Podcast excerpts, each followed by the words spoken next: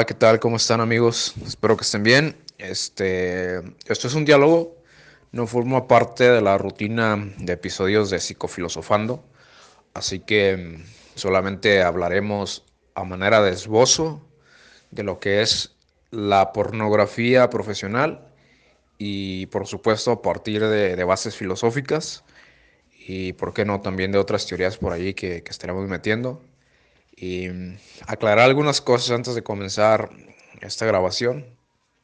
Eh, no vamos a hablar de los criterios morales de la pornografía, ni éticos, sino en un sentido fenomenológico. ¿Qué quiere decir esto? Que, que para bien o para mal es algo que existe, es algo que la mayoría de los adultos hoy por hoy al menos alguna vez ha presenciado y ha sido partícipe de, una reproducción de un video de esta índole y que mm, por ello pues hay un conocimiento de cultura general del tema. No es una grabación, no es un diálogo para hacer apología a la pornografía. No queremos meternos en cuestiones, insisto, morales, éticas eh, de, de, validez o invalidez de estas labores y estos trabajos, sino más bien, insisto, en el mero hecho del video y los parámetros audiovisuales que esto representa. Así que para esto pues me acompaña el doctor Daniel Chigel. ¿Cómo estás, Daniel? Muy bien, gracias. Eh, muy interesante el tema que planteas. Excelente, Daniel. Y bueno, pues te cedo la palabra para que puedas continuar con el tema. Adelante. Lo primero que yo haría es tratar de definir en qué consiste la pornografía, porque mm, en realidad se trata de algo que es anterior al surgimiento de la fotografía o del cine. Eh, de hecho, existe la pornografía escrita, por ejemplo, los textos del Marqués de Sade se pueden considerar pornográficos, y eh, también la pintura pornográfica, en la cual era posible o a veces no identificar a la persona que había servido como modelo para una determinada representación pictórica. Un ejemplo claro es una pintura que se llama El origen del mundo, que fue hecha a fines del siglo XIX y resultó escandalosa porque lo que hacía era retratar un pubis femenino. Entonces, eh, en general se considera pornográfico la representación, sea a través de la palabra o sea a través de la imagen, de eh, cuestiones eh, relacionadas con la sexualidad de una forma explícita. ¿no? Básicamente se habla de pornografía cuando hay una eh, muestra eh, directa, sin ningún tipo de metáfora o, metonimia, ¿no? sin ningún tipo de encubrimiento, velo o ocultamiento de eh, todo aquello que tiene que ver con los órganos sexuales o con su funcionamiento. eso es básicamente pornografía. Lo que pasa es que eh, en las civilizaciones actuales se liga mucho con la cuestión de la comercialización de la pornografía o el acceso a la pornografía o el tipo de enseñanzas que se considera que se obtienen a través del acceso a la pornografía, que es cada vez más generalizado, sobre todo a partir del desarrollo de Internet, donde es posible encontrar eh, contenidos de carácter pornográfico, bastando con poner que uno es mayor de 18 años o a veces ni siquiera se hace la pregunta correspondiente. Y muchos tienen su contacto inicial con el mundo de la sexualidad a través de la pornografía. Un fenómeno que en nuestro país, en Argentina, por ejemplo, empezó a darse sobre todo a partir del levantamiento de la censura que había realizado a todo este tipo de material el gobierno militar hasta que bueno que comenzó en el año 76 y duró hasta el 83 y a partir de ese momento se dio lo que se llamó el destape que fue un fenómeno en el cual, bueno, empezó a, permitirse mostrar sin censura determinadas partes del cuerpo femenino, sobre todo los senos, ¿no? Y después se fue extendiendo a, otras partes del cuerpo, a las cuestiones relacionadas con la sexualidad en general.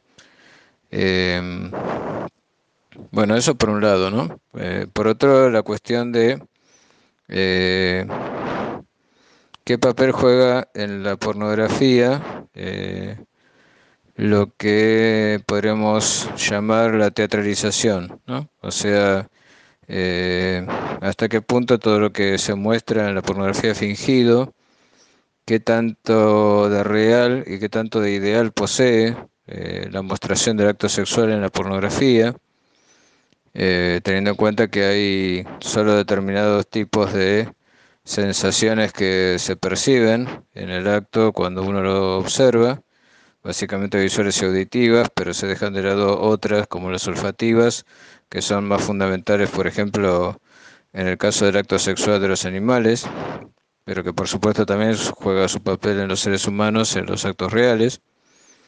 Y después también la cuestión de cómo funciona el significante, o sea, la palabra, en la organización de todo este material visual y, y cómo es interesante ver que las búsquedas en general se orientan hacia determinados intereses eh, y por eso siempre se introduce para orientarse algún tipo de calificación de qué se trata el contenido que se está por ver.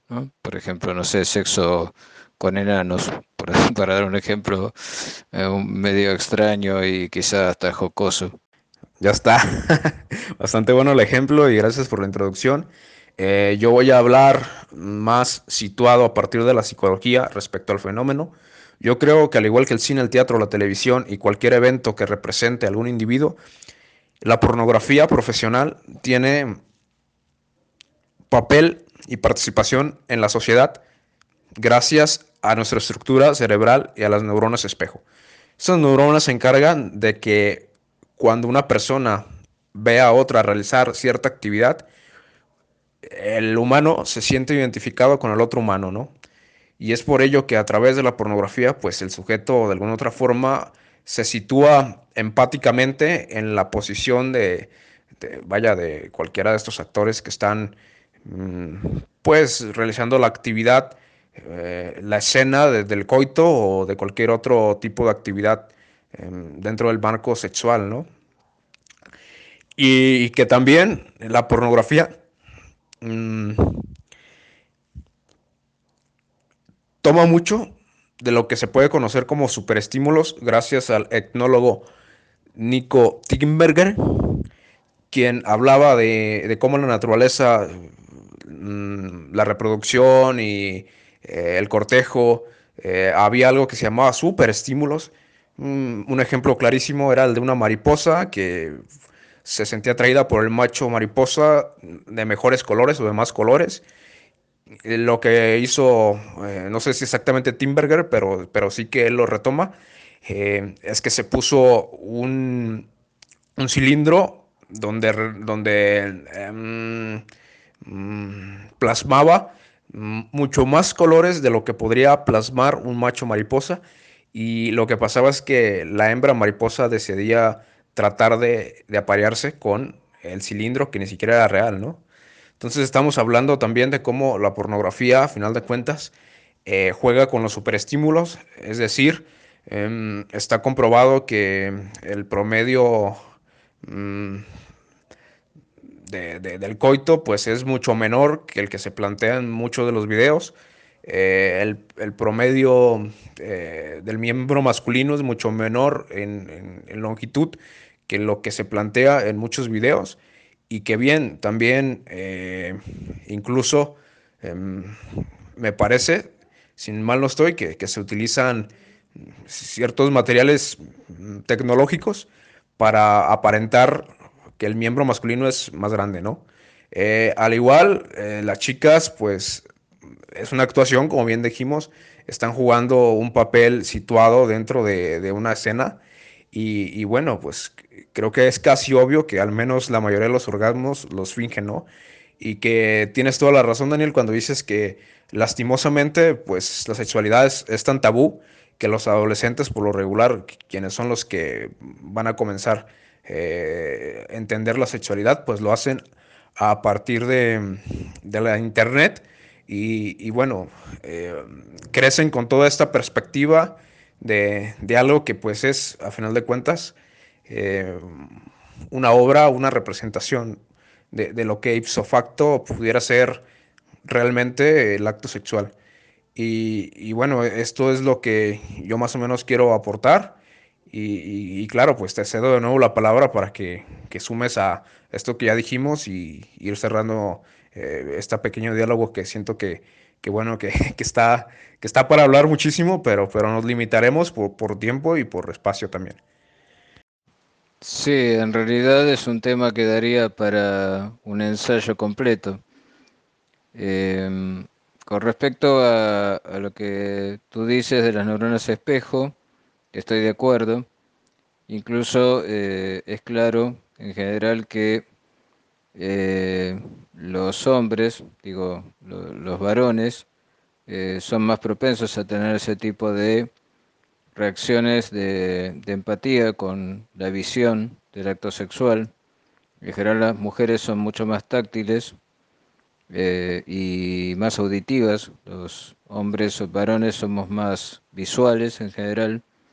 No es el 100% de los casos así, pero es lo que hace que los consumidores de pornografía sean mayoritariamente varones. Y por supuesto que al darse ese tipo de empatía, que no siempre quiere decir simpatía, porque en algunos casos eh, uno puede experimentar rechazo por determinadas eh, posiciones, situaciones o, o, cuestiones que se desenvuelven en, teatralmente en una película pornográfica, por ejemplo. Eh, es eh, mucho mayor esa empatía o ese ponerse en el lugar del otro, en el caso del varón. Y como decía Freud, esta cuestión de que la excitación produce también satisfacción, aunque también un grado de insatisfacción porque esa excitación busca evacuarse de alguna manera, hay placer en la observación del acto sexual realizado por otro. Y eso es uno de los motivos por los cuales se consume pornografía, justamente.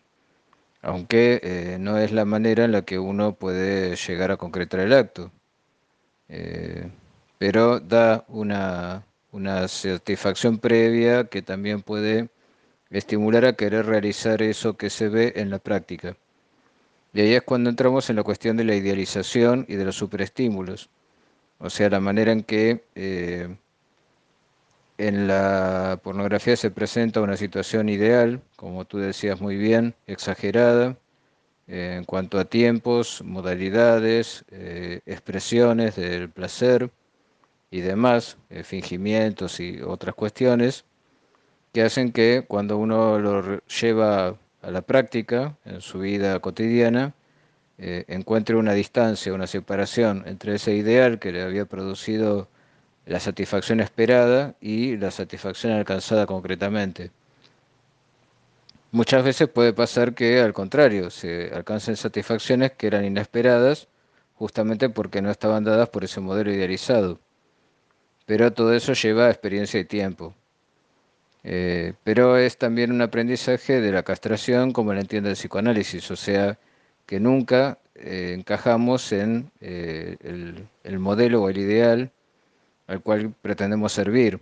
¿Por qué? Porque ese ideal está funcionando básicamente de acuerdo a ciertos significantes que constituyen un saber sedimentado que nosotros asimilamos de distintas maneras, entre ellas a través de la observación de la pornografía, pero no solo eso, sino también por la romantización de las relaciones humanas, por ejemplo, al idealizar lo que es el amor romántico, el amor de pareja, el enamoramiento y demás, y que hacen que después cuando nos encontramos en situaciones reales sintamos una insatisfacción debido a esa distancia. Pero eso puede ser como algo necesario para el aprendizaje de, de, que realmente estamos castrados en el sentido de que nunca estamos a la altura de las exigencias sociales, entre las cuales se incluye esto, ¿no? Del rendimiento sexual.